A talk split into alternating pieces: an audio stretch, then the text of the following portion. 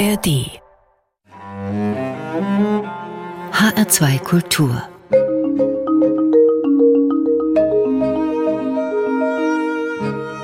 Doppelkopf Heute am Tisch mit Daniel Bunsen, Psychosozialbildner. Gastgeberin ist Andrea Seeger. Daniel Bunsen, ich möchte Sie kurz vorstellen. Sie sind promovierter Jurist, noch sehr jung, Jahrgang 1992, und haben im zarten Alter von 28 Jahren einen Verein für psychosoziale Gesundheit in Frankfurt gegründet. Das hängt zusammen mit ihrer Schwester Charlotte, genannt Lotti. Was ist mit ihrer Schwester passiert? Lotti war lange psychisch erkrankt. Sie hatte Depressionen unter anderem und war sehr lange in Behandlung. Darf ich mal kurz einhaken? Diese Depression, sie war schon länger daran erkrankt. Wie hat sich das bemerkbar gemacht? Dass wir eine Vorstellung davon bekommen. Ja, also die Depression ist eine sehr komplexe Erkrankung, die häufig mit anderen Erkrankungen einhergeht. Das heißt, ähm, bevor die Depression oftmals erkannt wird, treten andere Symptome auf. Und gerade so im Jugendalter beziehungsweise im Alter von jungen Erwachsenen ist es so, dass äh, es eine Weile braucht, bis das Umfeld oder die, die betroffene Person überhaupt erkennt, dass eine Depression ist. Es ist ein langer Weg häufig für junge Leute, mit einer Depression diagnostiziert zu werden. Wie stellt man das fest? Heißt das Rückzug ins Zimmer? Heißt das Teilnahmslosigkeit, Antriebsschwäche oder was können also, wir uns vorstellen? Antriebsschwäche ist auf jeden Fall ein Element der Depression. Es muss nicht immer da sein, allerdings ist es äh, relativ häufig da. Und ansonsten, ja, Rückzug ist natürlich auch ein Symptom von der Antriebsschwäche.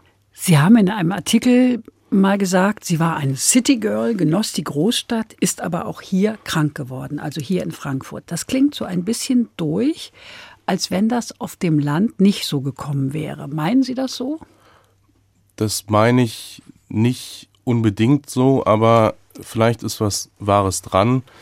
Wir leben natürlich in einer Zeit, in der extrem viele Reize für junge Leute bestehen. Es, es gibt überall Möglichkeiten und dadurch fällt vielen vielleicht äh, fällt es schwer, diese Reize zu sortieren das ist eine gewisse Überfrachtung für nicht nur junge Leute natürlich, sondern in, in dieser Welt für, für alle Menschen. Und von daher schwingt da vielleicht auch ein bisschen mit, dass in einer Stadt wie Frankfurt nochmal besonders viele Reize da sind. Was meinen Sie mit diesen Reizen?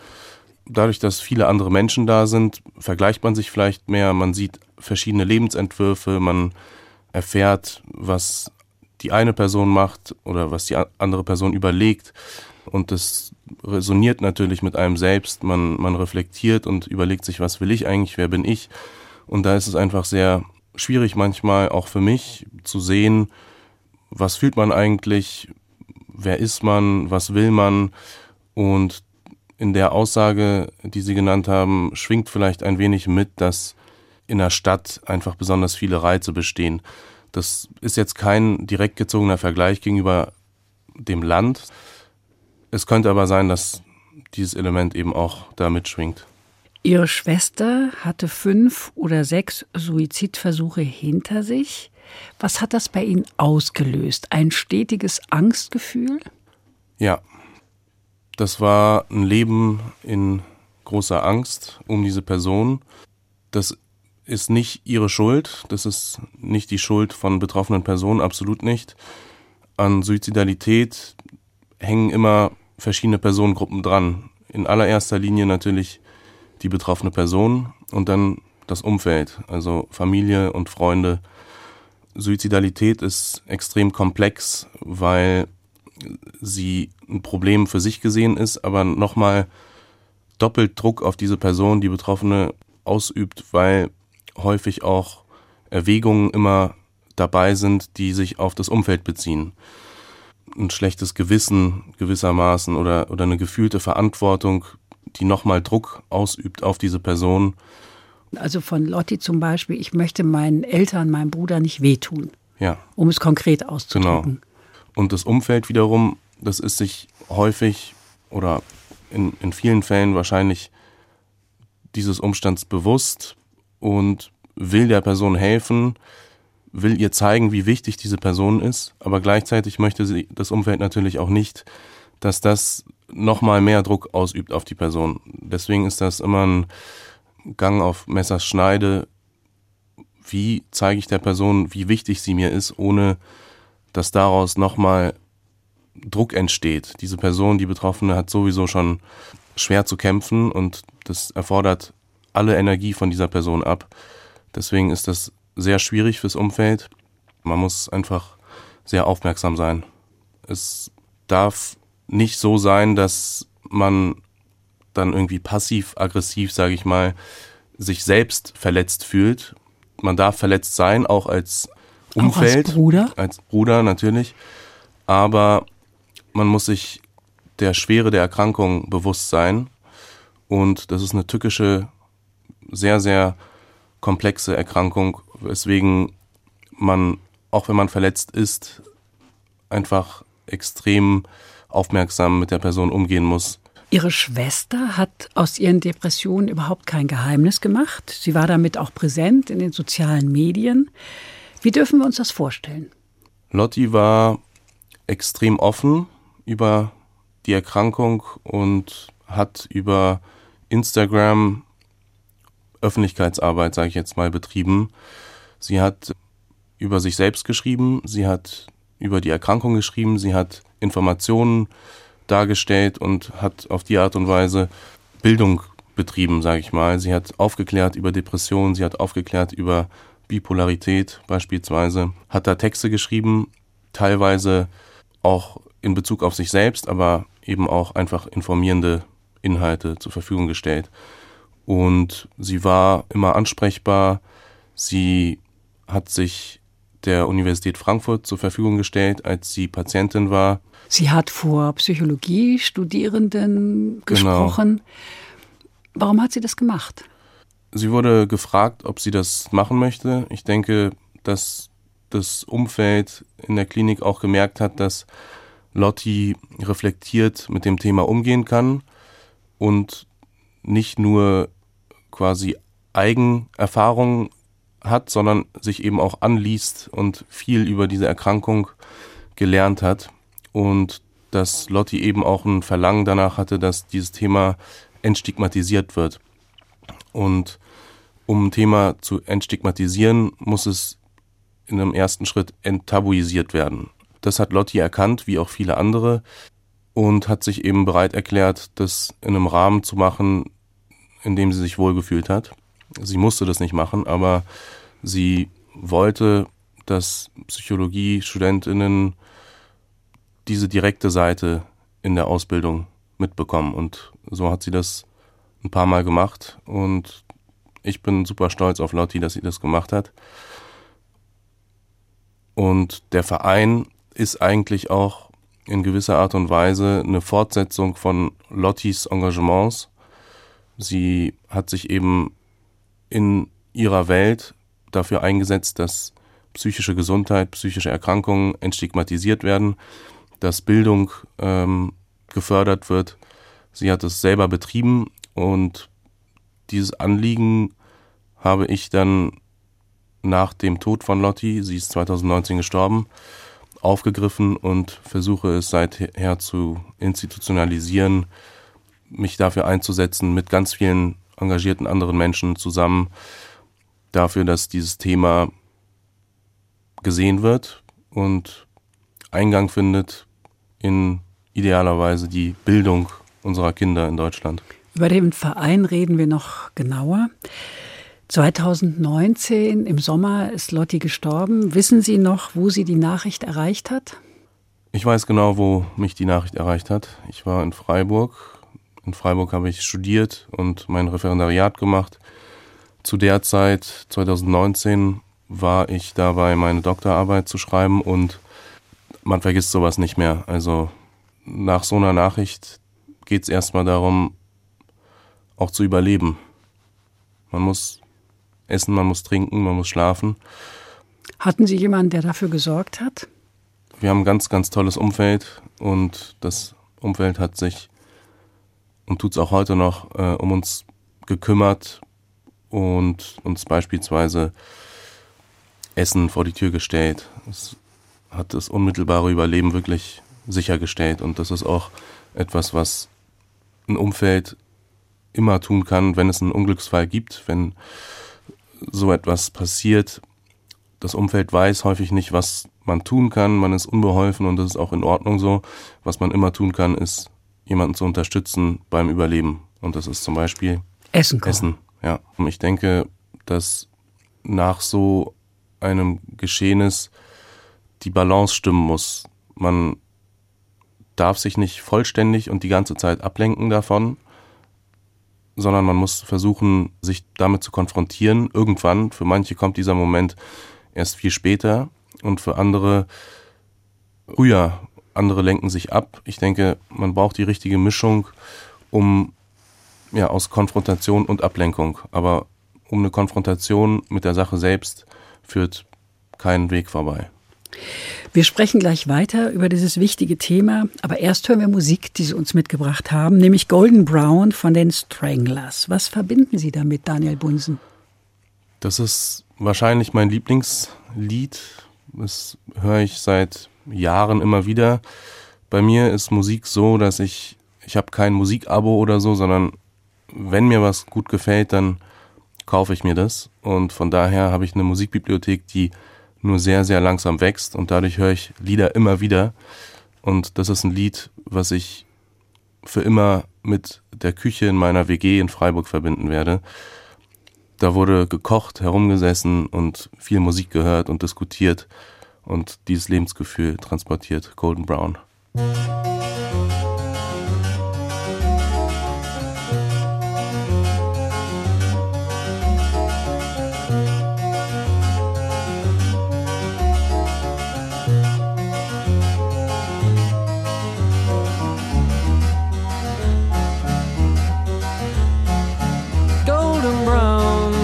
texture like sun lays me down my mind she runs throughout the night no need to fight never a frown with golden brown every time just like the last on her ship tied to the mast to distant lands takes both my hands never a frown with golden brown.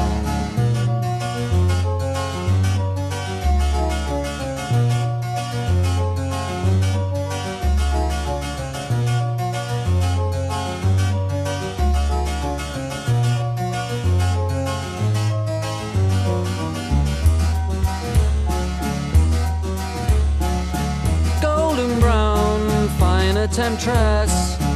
Through the ages she's heading west. From far away stays for a day never a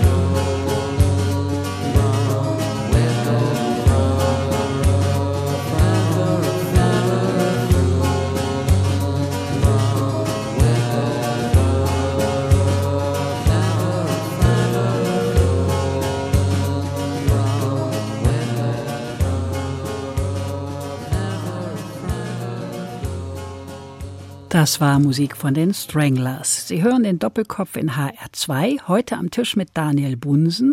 Gastgeberin ist Andrea Seeger. Den HR2 Doppelkopf, Gespräche mit Menschen, die etwas zu sagen haben, gibt es täglich Montag bis Freitag in HR2 Kultur und in der App der ARD Audiothek. Daniel Bunsen, Ihre Schwester, hat lange gegen ihre Depression gekämpft und ich glaube, sie war 21, als sie gestorben ist. Richtig. Wissen Sie eigentlich genau woran? Über die Todesursachen würde ich lieber nicht sprechen. Lotti kann sich dazu nicht mehr äußern und bei dem ganzen Engagement von mir ist es mir unglaublich wichtig, sie zu schützen, weil sie eben nicht mehr persönlich Stellung dazu nehmen kann ich will es mal auf den Punkt bringen, man weiß nicht, ob es ein Suizidversuch war oder Medikamenteneinnahme oder, oder, oder, man weiß es einfach nicht genau. Ihre Schwester litt unter starken Depressionen, einer Persönlichkeitsstörung und einer impulsiven Suizidalität, wie das im Fachjargon heißt, aber erst seit ihrem 16. Lebensjahr. Wie passiert sowas? Was weiß die Wissenschaft darüber? Darüber wissen wir nicht alles. Also es gibt keine Wahrheit. Es sind Erkrankungen, die mit vielen, vielen Faktoren zusammenhängen. Aber die kann plötzlich kommen. Das kann plötzlich kommen, ja. Ich denke, im Fall von Lotti war es nicht urplötzlich, sondern Gründe gab es dafür, Auslöser gab es dafür wahrscheinlich immer wieder. Bei manchen Menschen führt das dazu, dass man psychisch erkrankt, andere erkranken nicht. Und so ist es immer ein, ein großer Strauß an verschiedenen Faktoren, die eine Erkrankung herbeiführen können. Aber niemand ist prädestiniert dafür, krank zu werden oder gesund zu bleiben. Von daher gibt es Risiken im Leben, so wie mit körperlichen Verletzungen und Erkrankungen auch.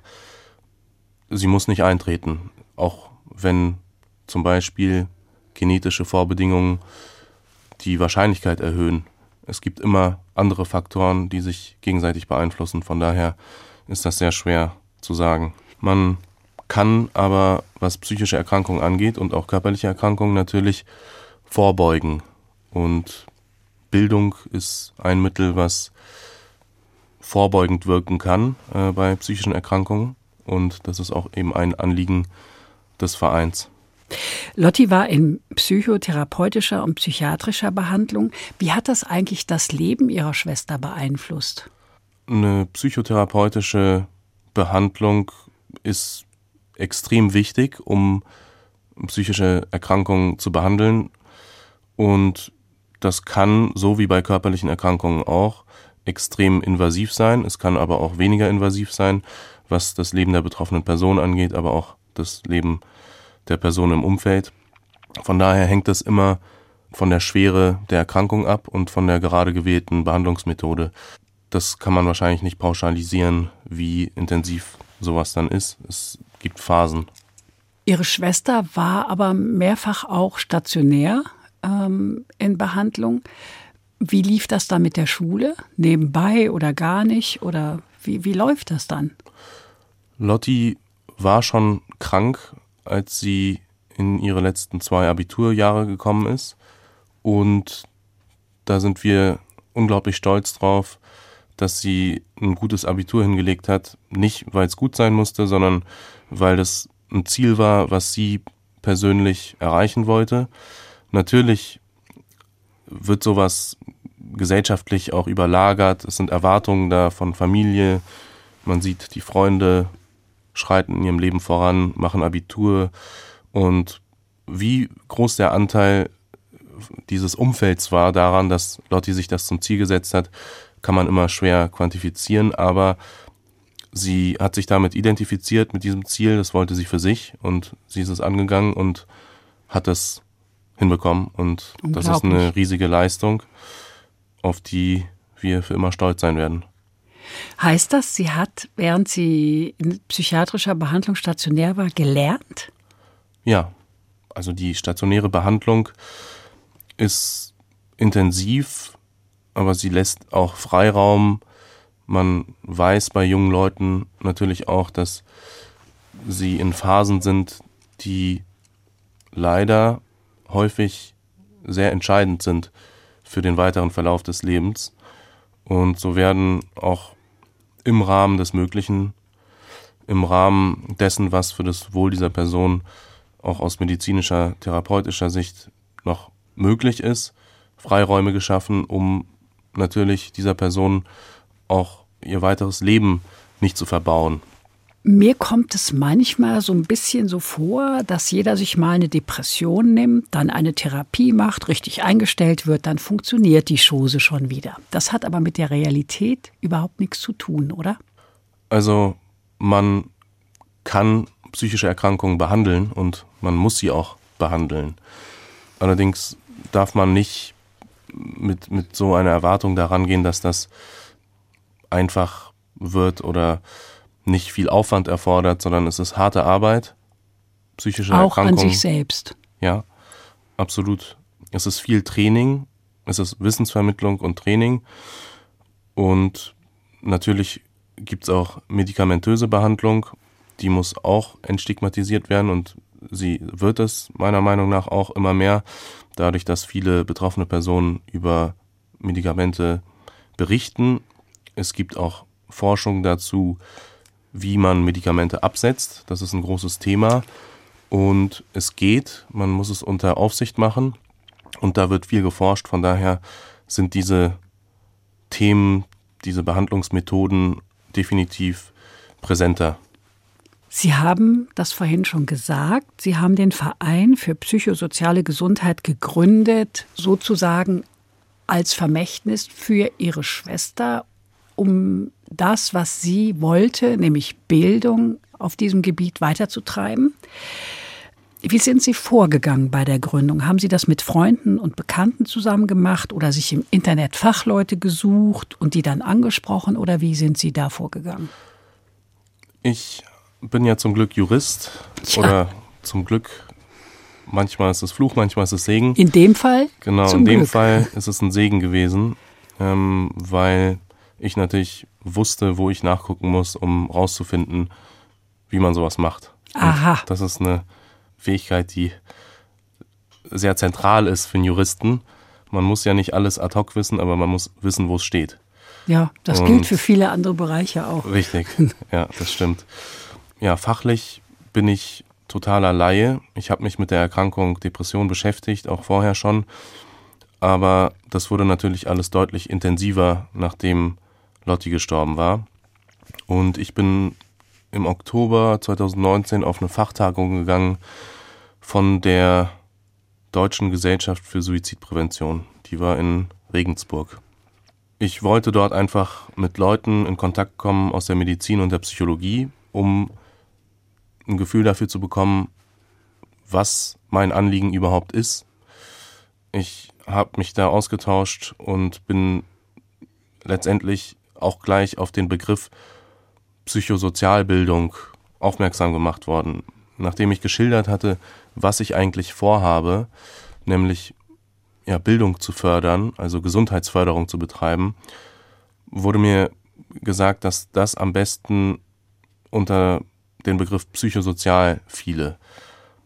Der, der Begriff ist ein bisschen sperrig, äh, darunter versteht man, Psychosozialbildung bedeutet Bildung über psychische Gesundheit und die Psyche allgemein in sozialen Kontexten. Soziale Kontexte sind ja, Lebenssituationen, Lebensabschnitte, zum Beispiel Kindheit oder ein sehr großes psychosoziales Spielfeld ist natürlich Arbeit und Beruf. Das sind Situationen, in denen sich Menschen befinden und in, in Beziehung stehen mit anderen Personen. Der Verein möchte Psychosozialbildung betreiben und nicht Prävention, weil Prävention immer an Krankheiten dranhängt und Gesundheitsförderung fragt nicht nach Krankheitsursachen, sondern der Gesundheitsförderung sind Krankheitsursachen quasi egal, die kommt von, von einer anderen Seite und möchte positiv formuliert Bildung zur Verfügung stellen. Und der Verein ist eben ja natürlich zum einen auch das Vermächtnis von Lotti, aber es ist zum anderen Teil natürlich auch die Bearbeitung eines Missstandes, der besteht und der mir von Fachleuten auch bestätigt wurde. Und in den zweieinhalb Jahren, die ich jetzt mit dem Verein arbeite, sind mir immer wieder andere Aspekte bestehender Missstände aufgefallen. Von daher ist der Verein zu einem Teil Bewältigung meines Verlustes und auf der anderen Seite aber auch Bearbeitung eines bestehenden Missstandes. Von daher ja, sind das zwei Fliegen mit einer Klappe. Zu einigen der Fähigkeiten, die dazugehören, um dieses manchmal doch schwere Leben, wie wir alle wissen, bewältigen zu können, zählen Sie Resilienz, Selbstkompetenz und Selbstreflexion. Wie kann man das lernen? Man kann das lernen am besten, indem man es erfährt. Selber.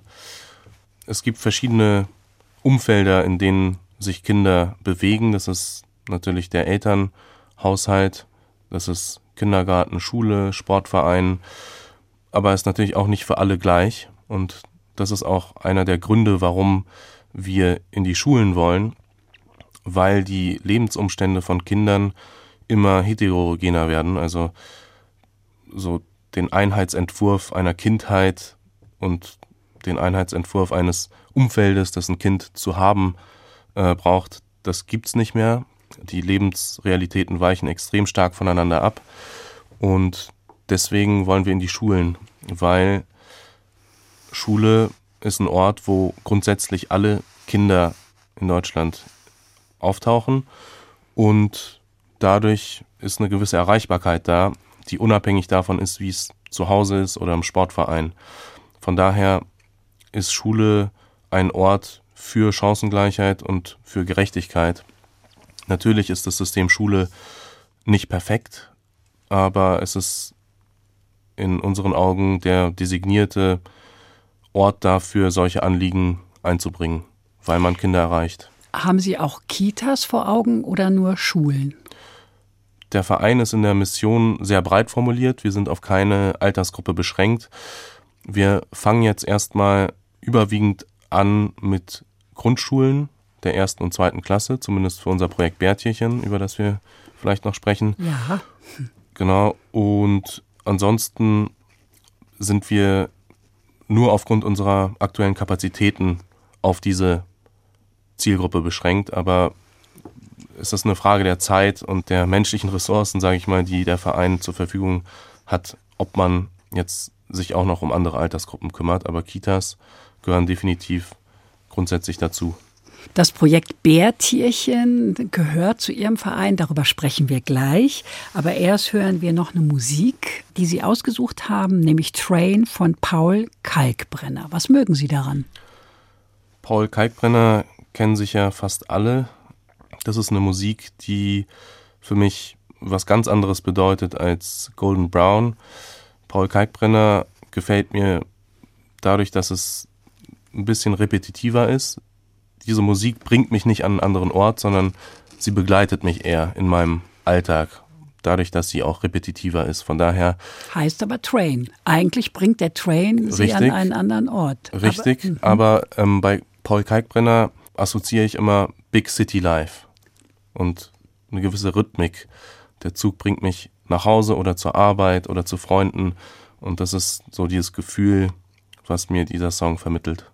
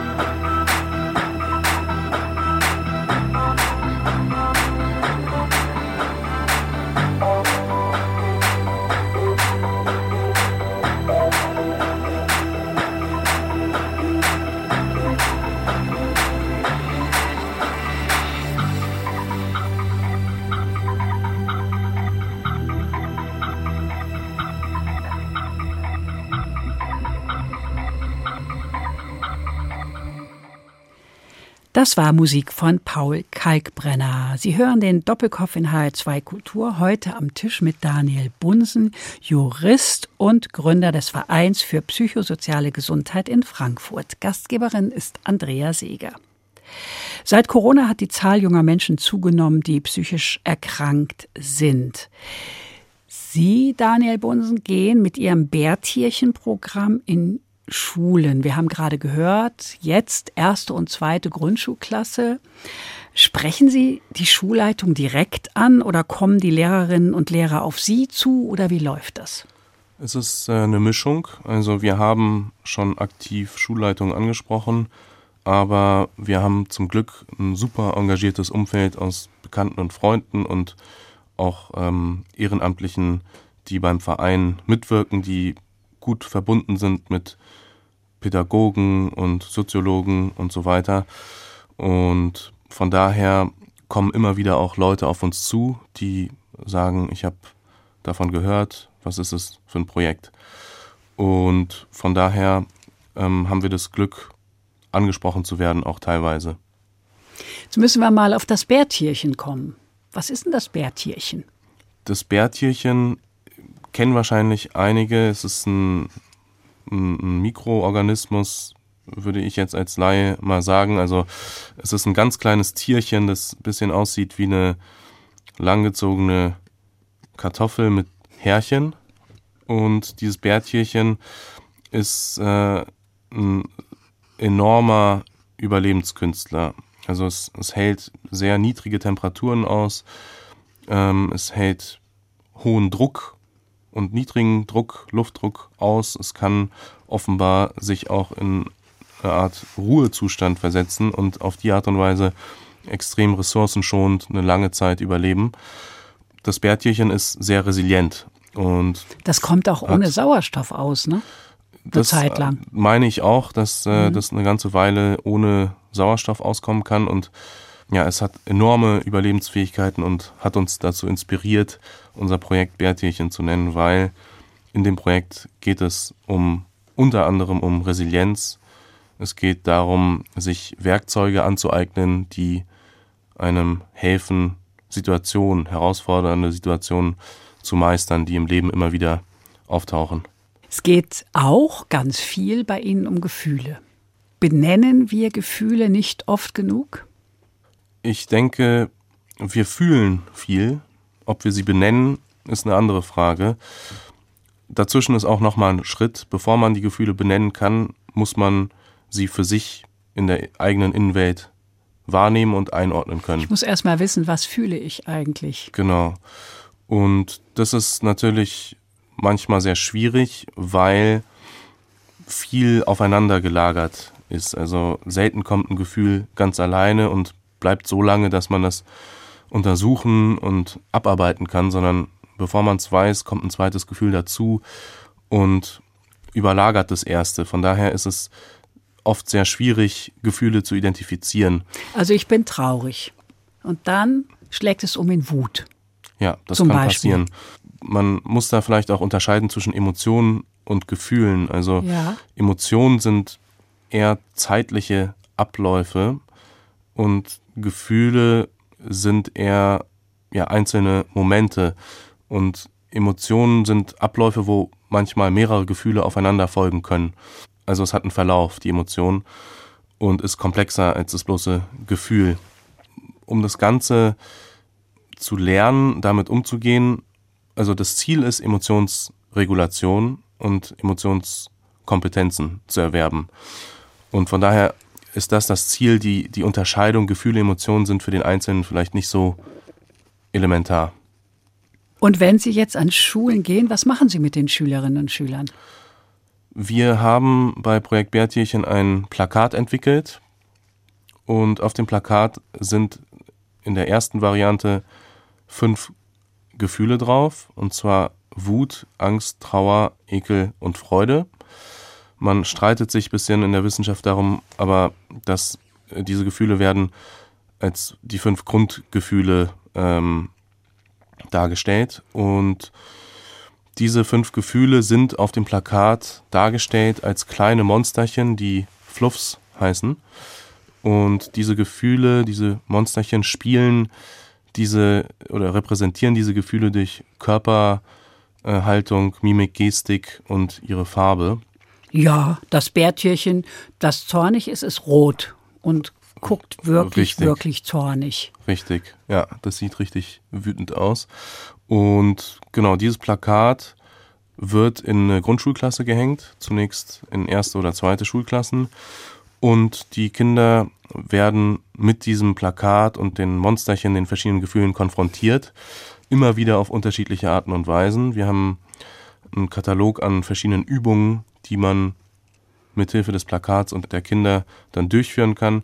Und das Ziel ist, dass die Kinder ja, konfrontiert werden mit diesen verschiedenen Gefühlen und die Lernziele sind sehr, sehr niedrigschwellig. Die Kinder sollen lernen, es gibt Gefühle. Sie sollen lernen, dass kein Gefühl für immer bleibt. Und dass kein Gefühl schlecht ist. Genau, das ist auch ganz wichtig, dass kein Gefühl per se schlecht ist. Es kann unangenehme Gefühle geben, aber kein Gefühl ist per se schlecht, sondern signalisiert vielleicht ein nicht erfülltes Bedürfnis, was hinter diesem Gefühl steht. Und das ist ganz wichtig, dass die Kinder dann auch lernen, dass kein Gefühl schlecht ist, weil was schlecht ist, wird möglicherweise nicht bearbeitet oder beiseite geschoben.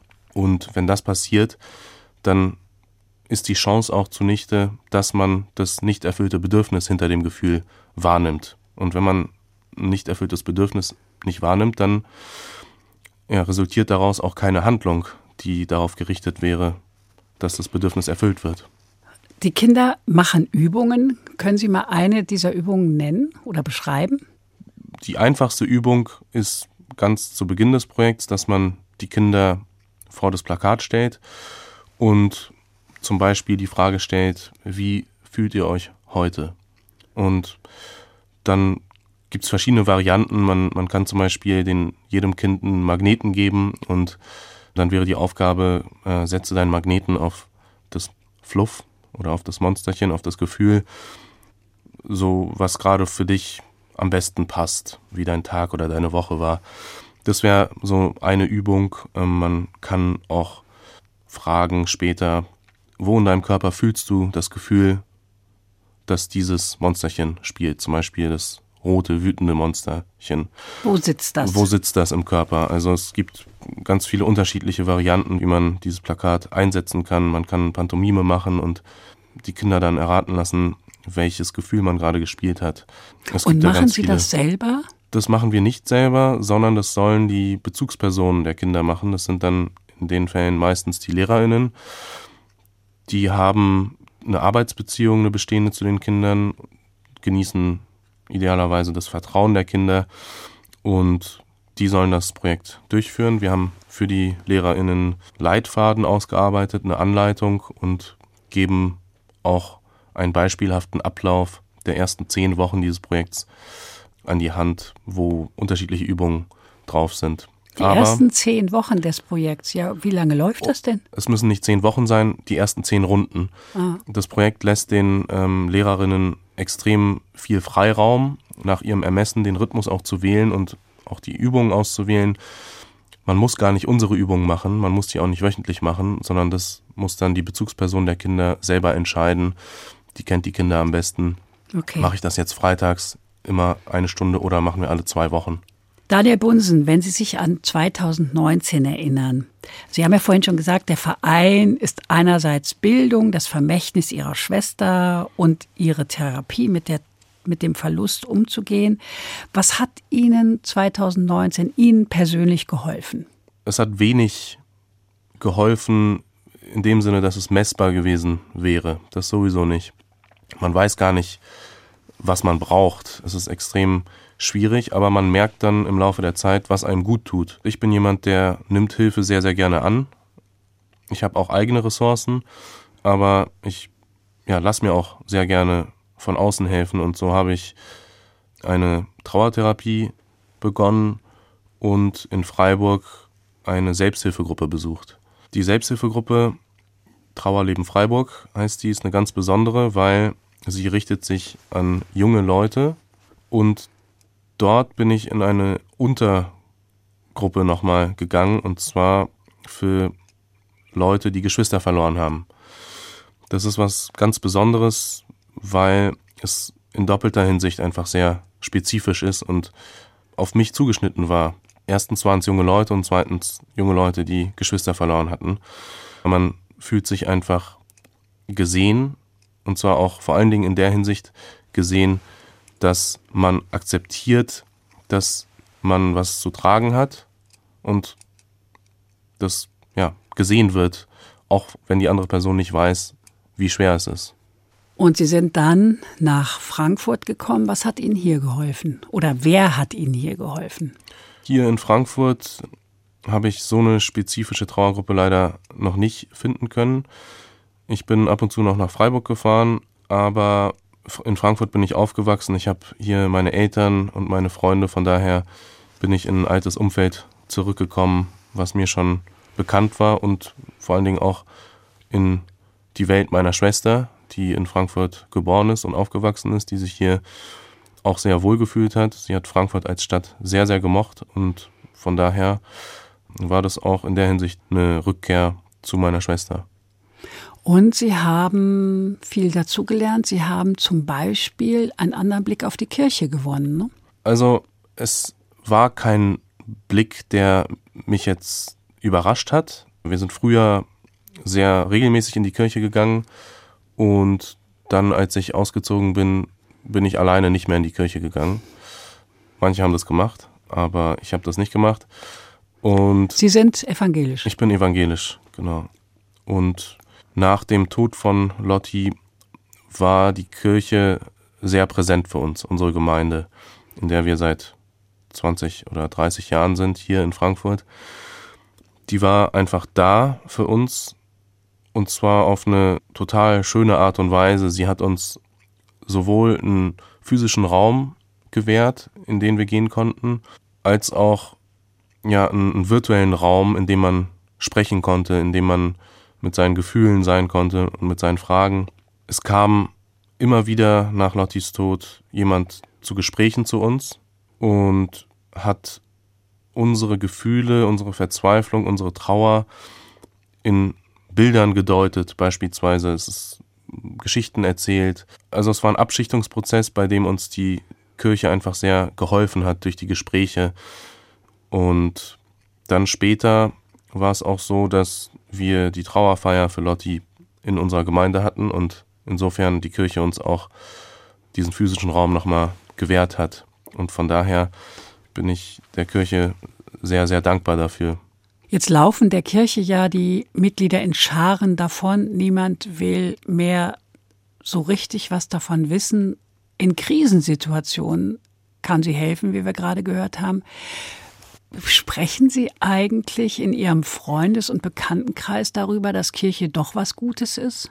Ja, definitiv. Also bis zu dem Zeitpunkt war es bei mir so, also dem Zeitpunkt, wo die Kirche dann in der Weise wieder präsent war für uns nach Lottis Tod. Bis zu dem Zeitpunkt war es für mich so, dass mein Kontakt zur Kirche in medialer Berichterstattung bestand.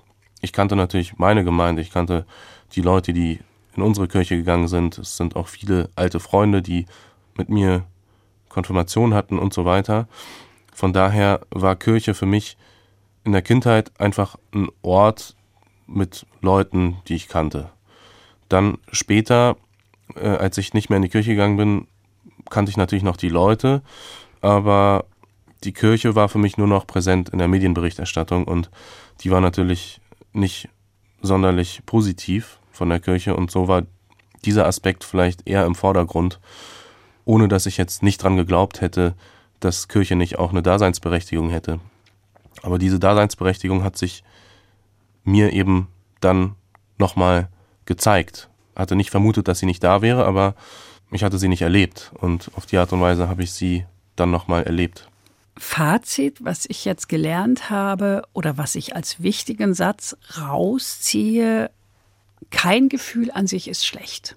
Also das ist etwas, glaube ich, was wir alle lernen müssen, was auch Kinder, glaube ich, lernen müssen. Wir können das alles zulassen. Nur reden müssen wir drüber, sonst wissen wir ja gar nicht, was wir brauchen, um gesund zu werden oder gesund zu bleiben. Kann ich das so sagen? Ja, mehr oder weniger. Also gesund bleiben und gesund werden, das knüpft ein bisschen an den Gesundheitsbegriff an. Ich denke nicht, dass das ein, ein binärer Zustand ist. Man ist entweder komplett gesund oder komplett krank, sondern man geht durchs Leben und man ist mal mehr, mal weniger gesund. Gesünder. Aber genau, ja, genau, auf der Skala kann man das so bildlich sicherlich darstellen. Die Werkzeuge, die wir haben, bestimmen natürlich auch zu einem großen Teil darüber, ob wir uns auf dieser Skala bewegen können, aus eigener Kraft oder unter Zuhilfenahme von externen Ressourcen.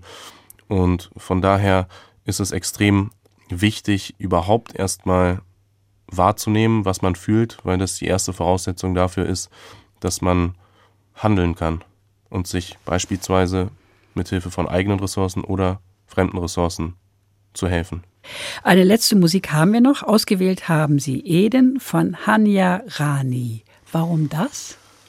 Das habe ich ausgesucht, weil es für mich eine relativ neue Art von Klaviermusik ist. Das ist wahrscheinlich eine meiner letzten Hinzukäufe in meine Mediathek von vor anderthalb Jahren schon. In ihrer langsam wachsenden. Genau, genau. Und von daher bin ich sehr happy, dass ich diese Künstlerin entdeckt habe. Ich denke, sie macht auch noch andere Sachen als Klaviermusik, aber ja, das Stück hat eigentlich keinen Kontext. Das finde ich einfach isoliert betrachtet schon schön. Bevor wir das jetzt hören, sage ich danke Daniel Bunsen für dieses notwendige Gespräch über ein zugegeben schwieriges Thema. Danke für Ihre Offenheit und danke Ihnen fürs Zuhören, sagt Andrea Seeger.